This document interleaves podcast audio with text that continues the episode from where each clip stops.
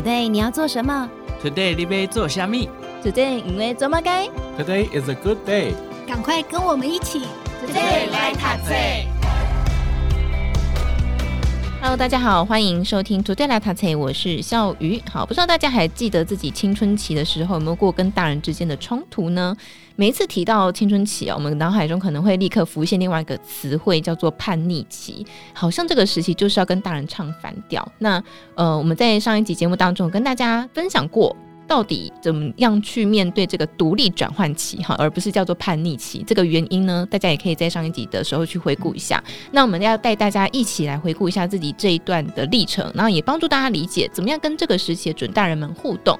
今天跟大家分享这本书籍叫做《放手不放养》，邀请到的作者呢，就是东海大学博雅书院思维探索导师许恒嘉老师来到节目当中跟大家分享。老师好，大家好，我是许恒嘉。好，我们帮大家前情提要一下哈，就是老师呢称呼这些青春期的少年少女呢为准大人。那老师也把这个陪伴准大人三十多年的经验集结成册。那老师自己有三个孩子，在书当中有分享很多陪伴他们的故事跟经验哦。那么老师在书当中提到了一个模组叫做 VSAI，那对应的呢就是 V 是肯定，就是愿景；S 是策略，就是接纳情绪的部分；那 A 呢是理论逻辑方法；I 呢是坚持，就是行动。那请老师可以跟大家举个具体的例子，就是帮助大家去理解说这个模组要怎么样去应用呢？好，呃，书里面其实讲了很多故事呢，然后穿插，然后其实还套套叠叠的，还蛮复杂的。嗯，但是有一个故事哈，相对容易、简单、清楚哈，我觉得讲一下，就是我们家老三挪亚，就是呢，我们家挪亚呢，其实从小就是很爱问问题，对，然后成绩不怎么样，对，然后呢，他会有一个情形，就是可能。会跑进来问我一个问题，说：“爸，为什么唐明皇会爱上杨贵妃？”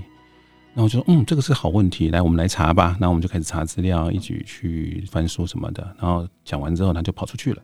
然后过了一会儿呢，可能两三分钟之后又跑进来说：“爸，为什么黑洞会把所有东西都吸进去？”我想说：“嗯，好问题哦。”然后我们又开始讨论了，又开始查了。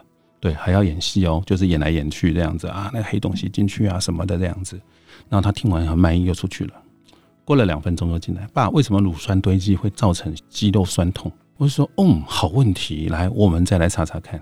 反正总之呢，他一大堆问题，就是一直问，一直问，一直问，一直问，但他成绩就不怎么样。那我知道很多家长是，你不要再问问题了，快点去读书。不会啊，问问题很好啊，就来吧。对，但是因为老师刚刚在分享这段故事，我在想说，很多家长都会觉得要做的事情一直被打断呢。对。对啊、是不会烦躁吗？而且呢，如果大家看书里面，你会发现一件事，我是会把工作带回家的。对啊，你这样边工作不会觉得很烦吗？对，因为实在太忙了。嗯。但是我我的三个子女，他跑进来的时候，不管是哪一个，我一定会把手从键盘移开，马上，马上立刻反射动作，除非那个事情已经紧急到要马上处理。但这种事情不多啊。但大部分的时间，我都是把手直接收起来，就开始转过去认真跟他讲话，因为觉得你的孩子跑来找你讲话。你当然要关注他，所以我是放下来开始认真对待他，然后他就问很多问题，然后我们就这样讨论，对，然后他就成绩就不怎么样，但是他在学校里面有一个绰号叫徐宝杰，宝杰，呃，宝杰你怎么说？大家都会问他问题，对。对对，大家都会问他问题，然后问他问题的时候呢，就很开心讲给大家听，他都能回答。但是他成绩就真的普通哈，然后上国中之后呢，也就普通嘛，校排一百多两百吧这样子，然后班排大概十几名，因为班上差不多三四个人嘛。然后呢，重点来了，有一天呢，他就跑回来，一回到家里是摔书包，哎，砰，就摔在餐桌上。然后我在餐桌上看书，他吓一跳，我真的吓一跳。他说：“爸，我好生气哦。”我说：“你你你在气什么？”他说：“你看，你看我成绩单，哎，为什么我成绩这么差？”我说，你成绩一直都很差，你干嘛今天突然这么生气啊？他说不是的，你看我成绩单呐。我说好好，你看你，我一看成绩单，就是班排十几名，校排一百多。我说很正常啊。他说没有不正常。我说什么哪里不正常了？嗯。他说你知道我叫徐宝杰？我说我知道。然后呢，他们都爱问我问题。我今天发现，一经成绩单一出来，我发现我们班前三名的人都会问我问题，我就觉得不对。他们会问我问题，表示他们懂得比我少，我懂得比他们多。竟然他们成绩比我好，这不合理耶！这不合理，哦、好像蛮不合理的，超不合理的。对，我一听我很高兴，我我发现，哎，OK，他那个开窍的时间到了，嗯，我就开始说，我告诉你，我知道为什么。然后呢，我就把整个过程讲一次啊，整个知识体系怎么运作啊，怎么样。后来呢，他就问我说：“好，那我可以怎么办，成绩才会变好？”我说：“你就去我们家附近一个补习班，哈，就是小小的补习班，然后人没有特别多，但是他们夫妻很用心，那你就去那个地方，简单补一科就好了，哈，因为重点是自习教室，你去专心读书，不要跟我聊天。”第二天就去了，一个月之后，他成绩是班排第二，校排三十七。哇，对，然后后来就一直维持。那可以小小的透露一下，他今年是考上研究所，他考了六个研究所，六个研究所全部录取，其中有两个是榜首。哇，好厉害！而而且没有在补习，哎，就是上大学之后没有补习。高中以前是他想补就补吧，也没关系，我不反对补习，但是反对盲目的补习。好，这个例子可以用 VSAI 来讲，V 是肯定，在 V 的状态啊，我都说四种是状态，V 的状态就是一种需要肯定的状态。他在意的事，你就要跟他在意，就是肯定他就是了。他在意的事，你就肯定他，跟他一起在意。我们家诺亚，他一直问问题，一直问问题，就他在意啊。那你当然要回答他嘛。那他回来之后，他就摔书包这件事情很生气，那就表示他有落差了。那落差就是接纳。那当然，我就是用比较幽默的方式说啊啊，你这成绩都不怎么样啊，干嘛这样生气？他接纳之后，他就会有安全感。那接纳之后，安全感之后呢，你就可以开始讲道理。那我就开始跟他讲说：“哦，我们教育体制怎么样？为什么你会被困在里面？然后你这种学习方式，成绩当然不会好啊！啊，你就跟他讲道理，诶，他都听得进去，因为你接纳他了，而且你一直藏起来都肯定他，肯定他爱发问这件事。然后呢，最后最后他说他自己提出行动方案，就是要开始行动。那我就去那个补习班随便补一科，然后开始每天好好读书。”那才一个月，成绩就变好。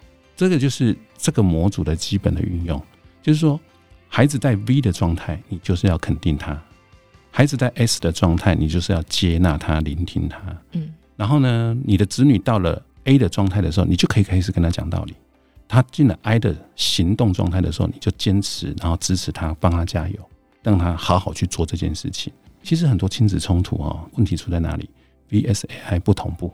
譬如说，呃，你的子女现在回来了，回到家里，都情绪很差，嗯，然后他就是在 S 的状态，你开始跟他讲道理，他就更生气，或者是他明明要跟你讲道理的，要好好的，就说啊，不用，我相信你做得到的，不用烦恼这么多，你就开始很 V，开始肯定他，开始无条件肯定他，说没问题的，你很棒的，没有，我现在在跟你找方法，你可不可以好好跟我讨论一下该怎么办？啊，不用讨论啦，放心，都可以的，他就跟你炸了。那他要跟你好好讨论，你就跟他好好讨论；他要需要你的肯定，你就跟他肯定；他现在有落差，需要聆听被接纳，你就聆听接纳；他现在已经开始行动了，你就一直拍拍手鼓掌，然后说他好棒。你知道最典型的那种哀哈，那个行动哈，没有被坚持、被打岔是什么？你知道吗？我我遇到过好多次这种情形，就是呢，孩子已经开始行动了，觉得很棒了，然后开始认真读书，然后门锁起来，开始算数学。家长啊，爸爸或妈妈，通常是妈妈，就冲进去，直接把门推开，说：“我帮你切水果了。”然后孩子就吼他：“我在算数学，你不要吵我！我算数学好不容易算到这里了，被你这个水果打断了。”然后爸爸就炸了，没礼貌。可是他真的就是在坚持行动啊，那你就鼓励他在这个行动里面去做，这样就好。哎，真的，对对对对对。哎，我觉得老师这样一讲，我好像比较可以，因为其实你知道，亲子教养当中实在有很多很多问题，很多很多的事件会一直不断的发生，对对对，对不对？对。所以如果你要一直就单一事件一个点一个点一个点去处理，就会很累。是。可是老师刚刚讲到，我觉得很重要，就是你的 VSAI 有没有同步？是。你只要发现两个快要有冲突的时候，你就去思考一下自己的这个 VSAI 跟他有没有同步，你就可以去解决这个问题跟冲突了。是。是今天的最重要的两点是，然后他其实当然了，因因为这是我我经验累积，当然是一种比较新的结构去看它，所以他还是要练习。嗯，对我这本书是是是有找很多试阅者的，对，然后这些试阅者看完之后就说，哎、欸，呃，他需要练习。真的，我觉得其实是需要练习，因为老师在书当中有提到说，老师的 VSAI 已经内化到，其实，在你心里面会已经有一个那叫什么流程图吗？哎、欸，几乎是，对吗？它是一个空间图。对，你马上已经可以对应到那个空间图当中了，但是我们需要练习到跟老师一样，是需要练习。是，但是我会觉得那个过程会是有趣好玩的，是对不对啊？你也可以先从自己开始，不一定要在亲子教养。是，其实我的试阅者里面也有给我这样的回应，他说他读完之后最大的感想不是面对的孩子，是说那我呢？嗯，那我自己呢？我自己是这样吗？对，我觉得如果你读出这种味道，说，哎，你开始看你自己，那太棒了。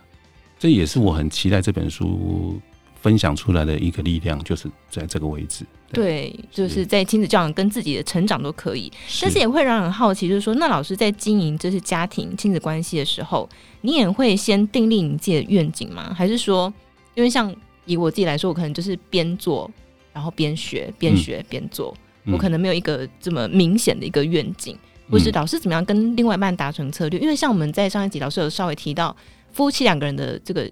沟通后会一致的表现，嗯嗯，对不对哦？所以这也是会大家很好奇的。还有就是说，如果有一些家庭他是单亲家庭，那可能好像没有办法扮演黑脸跟白脸同时这个角色，是那怎么做呢？哇，我先讲一下哈，订立自己的愿景、策略、方法跟行动啊，其实它有一种，我老实跟大家说哈，其实我是有点无为而治的状态，其实有点就是顺水推舟，所以很省力。笑宇在这一段的开头的时候就讲说：“哦，很多事情，很多事情要去面对是不容易的，没有错。其实我们要应对的不是事件，而是状态。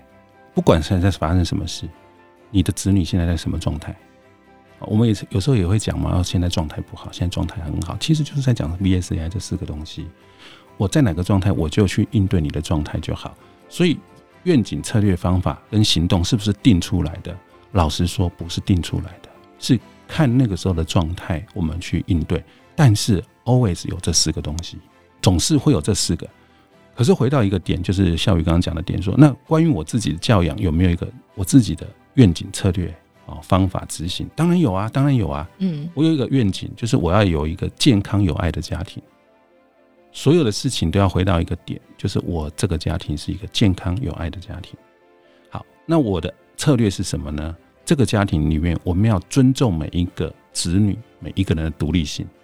其实我我上一集节目我应该有提到说，我会跟我太太吵架。其实我们是会吵架的，但是我们的沟通的效能蛮好的。吵架也是一种沟通哦。嗯。但是吵架完之后，关系不破坏最重要。没错。对，所以呢，我也尊重我太太作为一个独立的个体，我自己也是一个独立的，我每一个子女也都是一个独立个体，所以我会尊重他们要长出他们自己的样子，这是我的策略。A 就是开始找到多元合适的方法来陪伴他们，好，譬如说我三个子女都不一样，我都用不同的方法来陪伴他们，哎，然后他们可以跟我谈任何事情，但是我只要应对他的状态就好，好，那 I 就是什么行动，那我就投入陪伴他们。所以是一个顺水推舟去对应的那个状态，但是像刚刚老师说的，其实你会有一个愿景出现啊。那如果说呃，像我们刚刚有提到，就是说，因为像家庭会采取黑脸白脸政策嘛，嗯、是。那我们在上一集其实有稍微提到一点点这个部分，那请老师再帮我们多详细讲一点。其实我基本我对于黑脸白脸这件事情的扮演是不赞成的，但是黑脸白脸这个现象是存在的，而且你必须面对它。黑脸白脸哈，不是角色。我觉得大家哈会把黑脸白脸当成一个角色，这个很大的危机。黑脸白脸其实是一种态度，而不是角色。角色就会有谁扮黑脸，谁扮白脸。对，如果是态度，就可以说这个该黑脸，这个该白脸。夫妻的一致性跟这个有关系。很多夫妻为什么不一致？甚至父母跟爷爷奶奶都不一致，就是黑脸白脸的问题在那边。导弹上演，对对，那边上演，给大家造成困扰，啊，孩子也无所适从，然后孩子就开始钻漏洞，对，所以呢，黑脸白脸其实有这个需要的存在，但是不可以是一个角色。那我们是怎么做呢？黑白脸的这个态度是该黑一起黑，该白一起白。重点来喽，那黑是在黑什么？白是在白什么？黑呢是黑在对事情的结果的客观标准。哦，你就是真的犯错了，你就是真的把东西弄倒了，那你就是需要把它整理干净。嗯，这就是你做的事情，你要把这个责任承担起来。这个黑脸就是没有什么好讨论的，它就是得发生。白脸是什么呢？白脸是哦，你心里很难过哦，你打翻了自己很难过哦，对啊，真的很难过啊，所以把东西扫一扫，弄干净吧。这个有一点也是一种叫做温柔而坚定，所以不要把它当角色，而是当成一种应对的态度，那就一致的应对。该黑就黑，该白就白。其实郑老师说的那一段当中，我觉得还有一个很大的重点，但是我这边访纲没有列的，就是不要用恶意去假定孩子。对，我觉得这蛮重要的。是是是，因为我自己回顾我自己，有时候也会犯这个错误，嗯、就会觉得孩子就是故意说谎，嗯，他就是故意捣蛋，嗯，这样子。你讲到这个，也有提到一个，就是又是一个被删掉的故事。哦，真的吗？那要讲一下，那要讲一下是什么故事？呃，就是我们家佳姐小时候就是一个亲戚家，把人家冰箱里东西拿来开了就吃掉了，然后人家其实对很自在，可是我们其实蛮生气的，因为超没礼貌。嗯，对。然后后来我们去弄清楚，为什么人家没有说你可以吃，你就把它吃了？嗯，他就说有那个大姐姐说可以吃，然后大姐姐说没有，我没有说可以吃。发生什么事情了？对，发生什么事的，我们就卡在那里，因为我们有个善意的前提，我们不会说孩子在说谎，所以我们也卡住了。然后呢，我们就盯着我们家佳姐看，那那个时候很小，大概四五岁吧。然后我就盯着她看，然后脸上也不会有善意啦。可是我们也我们也不敢说她说谎，我们不敢说，因为我们说你说谎就是有恶意的，这个伤害很大。对，所以我们就盯着她看，看了一下之后呢，我们家佳姐就大哭。她说：“姐姐真的有说我可以吃，我没有说谎。好，还好我们没有说她说谎。对，他说我没有说谎，姐姐真的说可以吃这样子。然后我就突然灵机一动，有误解，沟通有误解。嗯。后来我们就去问那个大姐姐说：其实你没有说她可以吃，对不对？她说：对，没有。但是我说，如果你想吃东西的话，你就开冰箱看，然后就告诉我们，然后就这样啊。”他就误解了，他就以为说开了冰箱拿了说，哎、欸，我要吃喽，嗯，然后就吃了。如果以字面意思来解释的话，确实是这样。对，他就是哦，原来是一个沟通误解。但是因为我们停下来，就是想要弄清楚，然后就是坚持善意的前提之下，我们去把事情搞清楚，然后他就没有被贴标签，就不会说哦，你是坏小孩。哎、欸，可是这很有趣，因为其实说谎是个孩子发展的历程之一。对，那如果孩子真的说谎了，怎么去应对这个状态？我觉得说谎其实是一种功能。孩子其实有一种期待的落差，他希望这件事情发生。对，其实说谎，其实在我的界定里面，说谎其实是 S 的状态，一个落差。我希望这件事发生，但它没有发生。嗯，但 anyway，我要坚持的一个点就是说，千万不要扣孩子说谎的帽子。就算他真的说谎，你都跟他确认。事实是什么回事？然后也不用骂他，因为他发现事实被揭露，他自己就很难受。我们面对孩子的时候，有一个点就是，我会让你难受，是因为你自己做的事让你难受，而不是我的态度、我的胸让你难受。让让你难受。我怎么体会到这件事情呢？其实我很小就体会到这件事了，就是呢，我小时候犯错之后呢，我妈要拿棍子修理我。然后那时候很小吧，五六岁吧，然后我就跟我妈说：“我犯错，我已经那么痛苦了，你还要打我？” 那我妈就笑了，然后她就不打我了。很 有道理，很有道理，超有道理的。我也会难过啊，我犯错我也难过啊，你为什么还要打我？可是，可是让孩子说出自己说出那个事实，是要等到孩子自己说出事实吗？呃，要引导他，要引导他。其实这个哈，我在书里面也有提到这件事情哈。这句话听起来很可怕，但是我还是要讲，因为我书里面已经写了，我会原谅你，也不会怪你，但我不会放过你。没有说出实情，我就不会放过你。我不会放过你，但我没有在怪你。大家可以思索一下这句话。对，这就是一种有点叫角力角力的感觉。对，会有。所以其实我的孩子会觉得我们超有原则的，然后很严格，但很温和。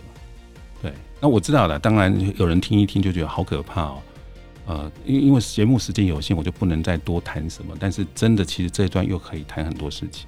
我觉得看书跟听老师分享那是两个不一样的感觉。是看书用我们自己的理解，但是从老师的谈话口气，然后老师的思维逻辑当中，你可以去更深的去体会那个感受是什么。是对，我觉得是不一样的。当然，我觉得。你想要系统性的学，真的是看老师的那个《放手不放养》这本书籍哈。那么要继续往下，因为我们真的时间有限。是啊。好，我觉得就是说，家长很多时候都会有挫折，好，会有觉得自己做不好。那怎么样去面对这些挫败感？那老师这样走过来，您现在依然是家长嘛？好，您是怎么怎么去调整这些心情呢？是，呃，其实挫败感呢，第一件事情其实还是回到 VSAI 的原则，挫败感就是一种落差，就是我做不好，你就承认它吧，接纳自己。然后让你自己的心休息一下，然后说：“对，我做的不好，我真的做的不好。但是要记得一件事情，不要怪自己，原谅自己，但不用放过自己。它是一个需要练习的过程，它也是一个觉察的过程。做不好的地方呢，其实我会跟我太太讨论。我们到现在五十几岁，结婚三十年了，我们其实每天都有讲不完的话啊，当然也可以说吵不完的架。对，然后呢，我们会讨论，我们会商量，我们会取暖，互相取暖。哎呀，这件事情我觉得我做的不好，我好挫折啊，等等等。那当然也也不免提到，因为我自己是基督徒嘛，就是会读圣经啊、祷告啊，跟上帝说啊，这个一团乱啊，怎么办呢、啊？嗯，那当然，我还是会去找那种心理啊、教育啊、管理学的书来看，就是先把自己的心安顿了，对，然后也就是自我觉察的功夫。那现在这几年台湾自我觉察的书也很多嘛，对，所以其实当家长有面对这些挫败感的时候，呃，我觉得这些什么自我觉察啦、看书啦、跟别人聊聊天啊，这些都还是可以做的，啊都是可以调试的过程，还是一个大原则，你要先善待自己，才能善待别人。所以呢，真的是家长，我觉得你很挫折的时候，你就先善待自己，然后先承认说，对，蛮糟的，嗯，我也不喜欢这样，就把这种感情表露出来，把这种感觉表露出来，找一个你可以信任的人，甚至心理智商是也可以，或好朋友啊，等等等，也都可以这样。嗯嗯，其实我觉得老师刚刚提到说不要自责，这真的很重要，因为自责到最后就会没有力量。对。然后就开始自暴自弃，对我就是个坏家长，怎么样？是是是是是 是。好，我觉得这个是每个家长的。其实我也会哦。真的吗？你也会吗？有时候我就很生气，然后就说：“哦，我就是个。”很糟的家长嘛，我也做的不好啊。有情绪的时候，譬如说这本书写一写，说我觉得这本书也写的蛮糟的啊，这样子啊，嗯，都会有一些情绪出现。对的，那就像前面讲的嘛，会看到这样的暴走的我，就是我们家那四个，嗯，我太太跟三个三个子女这样子，他们会辅导我哎，哇，很好哎，你一开始还小时候滋养他们，现在他们回来滋养你。对对对对对对，我书里面有写这个，哪一天孩子回头过来滋养你的时候，你就说，哎，他长大独立了耶。的对，那个时候你会觉得很幸福，真的真的对，真的。而且我跟你讲哦，那个不是叫做报答，那个叫做你的孩子可以跟你并肩前行，无所谓报答哎。嗯，就你发现他也有力量哎，你们是一起有力量的。对对，报答好像还是有谁强谁弱，对，好像孩子强了你弱了，嗯，不是哦，是大家一起前行。所以我觉得这是在老师的书当中，你可以找到很多这样的力量。像老师在书当中有提到一个案例，就是说。老师的大女儿好是自幼生，那高中时候找不到读书的意义。那老师的做法呢，就是后来老师让女儿休学到兰屿去打工换宿。那您当时怎么样去做出这样的决定呢？其实那个时候呢，我可以说哈，那个情境一发生的时候，我自己都蛮惊讶的。我几乎是立刻启动整个 VSAI 的运作，急速运转，就是那种那种什么 CPU 直接跑到那种百分之百。就说我女儿一开始哭的时候，说：“爸，你车子不要停，你一直往前开，都不要停。”那我就看她在哭，一直在掉眼泪，马上立刻进入状态。然后呢，我就发现马上反应过来，她的 S 落差超强，强到爆表。然后那个时候，因为是 S 的原则就是接纳跟聆听嘛，对，我那个时候就是没有什么话好讲，就是接纳聆听。所以呢，她说：“爸，你车子一直开，一直开，一直开，都不要停下来。”我就真的没有停呢，就一直开，开到没有油。其实我们不知道它发生什么事，只知道落差大的不得了。那个时候的自己的经验就知道它的 V 崩溃了。那那个 V 是什么，我们也不知道。所以虽然说我提出一个 VSAI，它只是一个定位，让你知道它在那个状态，但是那个是什么，还真的不知道。没关系，那我们就继续往前走。Anyway，他的 S，他的情绪被接纳了，然后被聆听了，接下来就可以讲道理，因为他的心就会冷静下来。就会沉淀下来，那我们就开始说，那该怎么办？那要做什么？要怎么办？要去哪里？然后我们其实做了非常非常多的讨论哦。书里的篇幅有限啊，就是说哦，后来他去了蓝屿打工换宿，然后跳海环岛交朋友。对，事实上整个过程复杂的不得了。然后呢，就让他去蓝屿就住半年。这这个过程是姐姐一起参与讨论吗？当然了，嗯，当然当然，他也提出他的想法，对，都提出来。哎，我们大家一起讨论的，我跟我太太，然后跟佳姐，就是三个一起讨论的。那就是 A 的讨论嘛，论理都要讲得清清楚楚哦，讲得非常清楚。然后再来就是 I 就执行，执行的就是鼓励、加油，然后让他去做，尊重他的行动。所以我书里面有放上去一段我女儿那个时候回我的一段话，她说：“我会在蓝雨生存给你看。”对，然后我看到那句话很感动。有没有担心的事？当然啦、啊，太多可以担心的事。我刚刚讲说讲道理的部分啊，很多都要谈的啊。女孩子、高中生，哦，这个是很吸引一些人的注意力的。高中生呢、欸？对啊，好青春、哦啊、好青春呢、欸嗯。对，然后什么性骚扰的问题啊，人际互动的问题啊，然后工作的问题啊，能力的问题啊，生活节奏的问题啊，环境啊，通通讨论。对，所以有担心，当然有担心，但我们不会把力气放在担心。我书里面有讲了一句话，叫做“我们太容易想想成万一万一万一万一怎么样怎么办？万一怎么样怎么办？那个万一是用来解决的，万一是用来做准备，让它不要发生的，而不是因为有万一我就不要做了。那这个在书里面就会提到了，就是说这是一种二元论的思考，但是一种变形版的二元论，就是要跟不要，好不跟不好，可以跟不可以，但是你把它包用万一来包装，其实你就是不要。万一不是用来做决定的啦，万一是用来做准备跟做防范的。我们要面对的不是问题，我们要面对的是目标，是 V。万一只是用来解决的，所以常常会有人说啊，你要面对问题，要面对问题。没有，我不要面对问题，我要解决问题，我要面对目标，我要面对我的 V，我要面对我在乎的事。好，我这个书当中是很详细的分享，大家可以去看。呃，当然这是一个很美的故事，是，但是。我们在实际面对我们的子女的时候，常常都会有一些冲突。像刚老师说的，我们的 VSAI 不同步会发生冲突。对，另外一个冲突就是我们家长的愿景跟准大人子女的愿景不一样。对，好，比方说我可不可以花钱买手游？嗯，我可不可以氪金？嗯，我可不可以使用三 C 到很晚？这些我们可以很明显的感觉到，孩子一定。子女一定会期待我可以一直玩玩到通宵嘛？是，或是我要一直玩手游，我要花很多钱去玩手游。可是大人当然不能允许这件事情发生。嗯，嗯，所以这个要去怎么去应对呢？好，玩手游啊山西产品啊，这个是常年不退烧，然后最近还有很多教养专家在讨论的。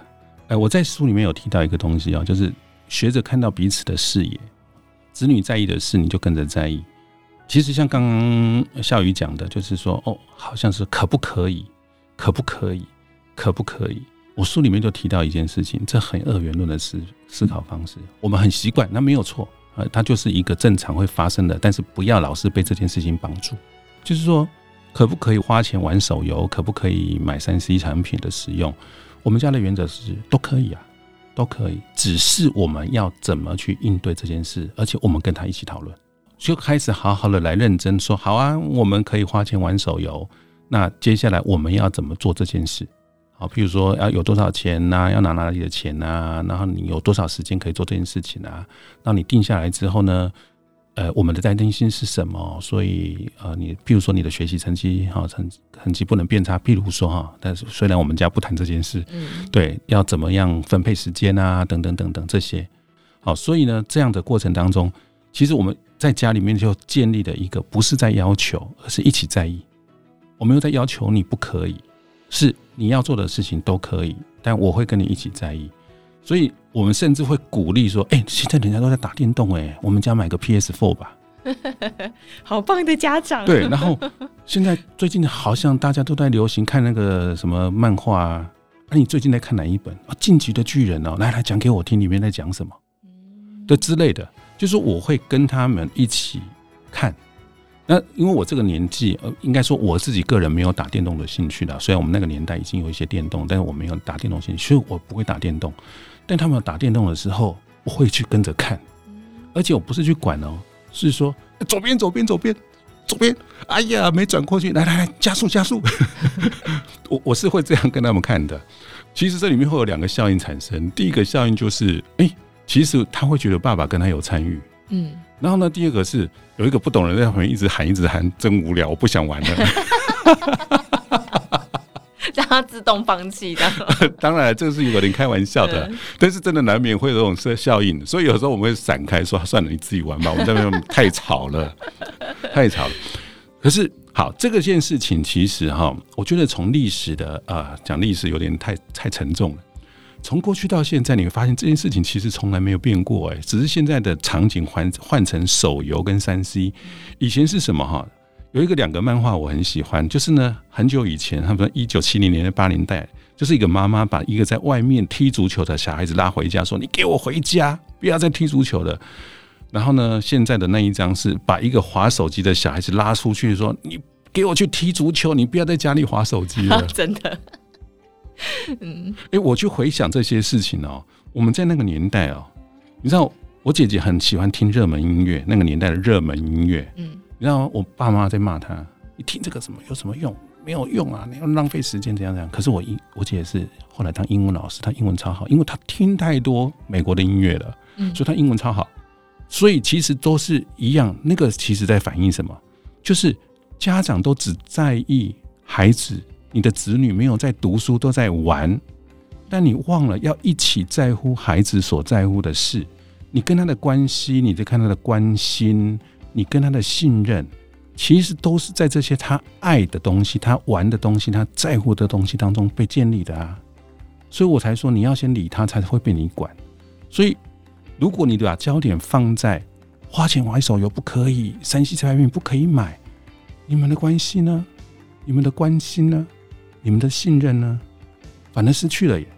所以你说我跟我的子女会不会谈功课？会谈，其实是会谈的。但是我们会谈的方式还蛮有趣的。对，就是说，哦，我成绩不好，然后我这个考察，我说哦，是哪里弄没弄懂，那考差了。然后他开始讲一堆，我就说哦，真的耶，这个老师这样的标准太严格了吧？诶，可是我觉得这个老师的做法可能有一个道理在哦，怎样怎样怎样，诶，就可以开始讨论起来了。因为像想想法交流。更重要的是，没错，是想法的交流，就是想法的交流。而且更重要的是，我们把他的学习、上课当成生活的一部分来讨论。我们 care 的不是他的功课，我们 care 的不是他的成绩，我们 care 是你在全部的生活当中发生了这么多事情，其中一个叫做上课、读书、考试、拿成绩，这件我们也在意。嗯，你打电动，我们也在意。因为你在意，我就在意；你重视他，我们也重视他。然后你喜欢出去交朋友，喜欢出去跟朋友在一起，干嘛干嘛？这些你在意的，我们也都在意。那读书考试拿成绩是一件被迫在意的事，我们也跟着你被迫在意。你就发现也还好嘛，就是它只是其中一件事。但我们无限上纲，或者是过度去看，花钱玩手游、玩山西产品，你会发现失焦了。你现在焦点是那些东西，而不是你跟你孩子的信任、关心跟关系。我觉得，其实在这两集访谈下，会发现有一些观念会不断的重复的出现。是，那我觉得这些观念重复的出现是重要的，因为这跟我们过去的习惯的思考方式不一样。嗯，所以我觉得，不管是书《放手不放养》这本书也好，或者是 Podcast 也好，我觉得都很值得大家可以。不断的去复习，然后不断的练习。是。那最后想请教老师，有没有什么想要跟听众朋友分享的？哦，嗯，蛮多的。第一个想分享的就是这本书一定要看。没错，真的真的。这本书是很有系统的呈现哦，就是子女成长发展到独立又有力量那个完整的心理架构，那个状态是怎么样建立起来的？嗯。如果你已经是一个很愿意用心读教养书的家长，这本书有一个好处。它可以帮助你把很多不同的教养的那个方法串起来，嗯，哦，那因因为它提供一家一个视野，因为我们是从高中大学生长到那里往下看的视野去说，哦，它是这样长过来的，所以就比较能够跳脱有一种叫幼儿期该怎么办，然后呃学前该怎么办，然后呃小学小低年级、中年级、高年级该怎么办，当然那些都很重要，但更重要的是，那我把它串起来呢？啊，他从幼儿期长到大学生，这本书给了一个视角，就是哎、欸，他这样长大过来的，啊，从这样去看，我蛮建议这夫妻啊、亲子啊来共读。我甚至我认真说，我认真说啊，就是呢，最好一人一本，因为你可以写下你的眉批跟你的想法。我觉得，如果你今天是一个国中的子女，或者是一个高中的，或者一个大学的。你更会想自己说，诶，那我自己是怎样呢？我现在状态是怎么样呢？你会了解，然后你可以透过这个结构，把它变成一个尝试的平台，大家都试试看。因为我毕竟我把它拿出来讲嘛，嗯，我也希望大家来，诶，一起来脑力激荡来试试看，说，诶，这个架构是不是除了我很好用，是不是其他人也可以用它？透过它，大家必须来沟通你的状态哈。嗯，那如果你的孩子还小，读这本书呢，你就可以知道怎么超前部署。没错，哎，那个超前部署不是那种什么补习啊、成绩的超前部署，而且是那种心理发展的超前部署。